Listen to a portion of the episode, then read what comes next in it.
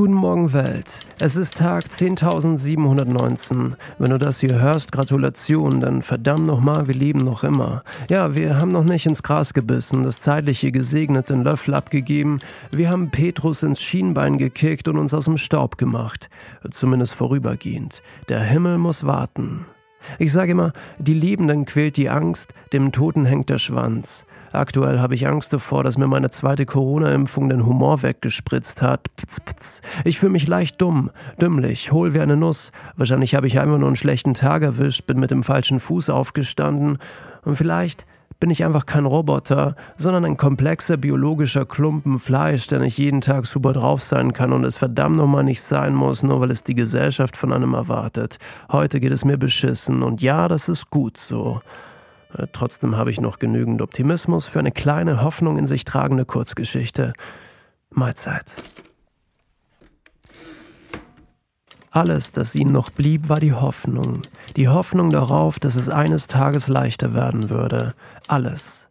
Über die kleinen Lautsprecher Shepherd the Wild Horses von den Rolling Stones. Hätte man diesen Moment mit einer Kamera begleitet, hätte man daraus eine bewegende Szene für den Einstieg in einen kitschigen Kinofilm machen können. Was glaubst du, werden wir uns wiedersehen?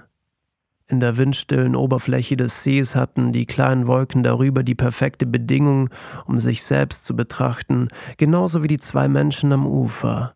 Tamir und Chen saßen auf einem kleinen Steg, während die Sonne ihr orangefarbenes Licht über das Gemälde streute. Ich glaube nicht. Siehst du die? Tamir zeigte mit dem rechten Zeigefinger auf eine der Wolken. Die sieht aus wie ein kleiner Hund. Naja, kommentierte Chen, mit ganz viel Fantasie vielleicht. Aber sag, warum glaubst du, dass wir uns nicht mehr sehen werden? Weil du am anderen Ende der Erde wohnst? Dann ist es unser letzter Abend? Scheint so, antwortete Tamir und ließ ihren rechten Schuh immer wieder über die Oberfläche des Wassers gleiten. Shit, Sie ging mit dem Schuh ein wenig zu tief ins Wasser. Ach komm, so nur Wasser, kommentierte Chen, legte ihre Hand auf Tamias Rücken, übte ein wenig Druck aus und sprang mit ihr zusammen in den kleinen See, um unter dem Wasser nach ihren Lippen zu suchen, als wäre jeder ehrliche Kuss ein Gewinn für die Welt. Gleichzeitig, 2345 Kilometer entfernt von diesem kleinen See, stieg Martin in die U-Bahn. Über seinen Kopfhörer schepperte Wild Horses von den Rolling Stones.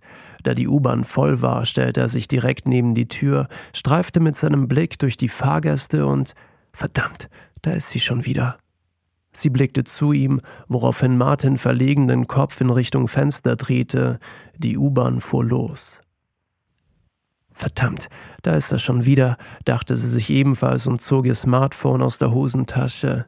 Das ging schon seit Monaten so. Immer wieder schieden sie abwechselnd, manchmal gleichzeitig zu dem jeweils anderen, um dann wieder das Weite zu suchen. Wie kann man so hübsch sein, dachte er sich, bei so einer habe ich eh keine Chancen. Wie kann man so hübsch sein, dachte sie sich. Ach, bei dem habe ich eh keine Chance. Soll ich sie ansprechen? Soll ich ihn ansprechen?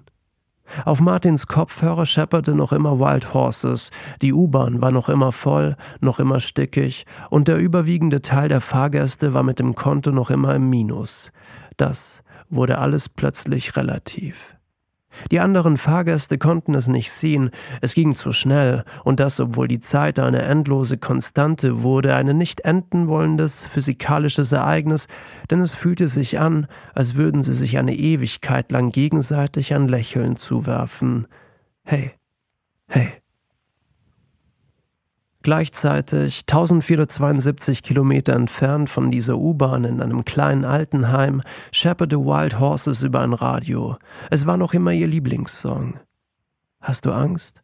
fragte ihr Sohn, während er zärtlich ihren Handrücken streichelte. Sie ließ sich mit der Antwort ein wenig Zeit. Es gab keinen Grund zur Eile. Ach, Angst. Höchstens um dich, antwortete sie ihm und lächelte zufrieden vor sich hin. Wenn man so alt ist wie ich, ist man einfach nur müde. Der lange Schlaf, so hatte meine Mutter immer gesagt. Zum Tod? Ja, und wenn ich eines Tages aufwache, sind wir wieder zusammen. Das hört sich schön an. Mein Sohn, magst du mir die Geschichte mit dem Pferd erzählen? Du meinst, dass du die Kindergeschichte, die du mir immer erzählt hast, Das ist schon lange her.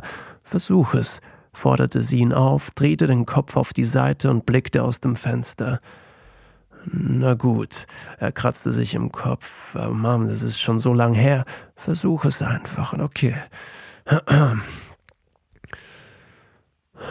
Das Gras war saftig grün.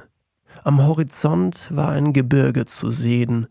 Äh, die Gipfel ragten bis hoch in den Himmel, so hoch, dass selbst die Wolken damit zu kämpfen hatten, an ihnen vorbeizukommen. Durch das Tal mit den saftigen Wiesen führte ein kleiner Fluss. In ihm tummelte das Leben nur so vor sich hin, genauso wie am Ufer. Etwa in der Mitte des Tales führte der Fluss hinab in einen breiten Canyon. Unter einem kleinen Wasserfall hatte sich eine Gruppe wilder Pferde versammelt. Ein paar Stuten saßen, sahen ihren Fohlen dabei zu, wie sie im Wasser spielten. Das Wasser war kristallklar. Man konnte sehen, wie die Fische hin und her flitzten und Mom? Ja, ich bin noch da, erzähl weiter. 451 Kilometer entfernt gab eine Coverband der Rolling Stones ein Konzert. Sie waren verdammt schlecht, also wirklich richtig mies, aber der Vibe war perfekt und ein Live-Konzert ist besser als kein Live-Konzert. Verdammt habe ich das vermisst, dachten sich Tausende und Abermillionen von Menschen. Cheers.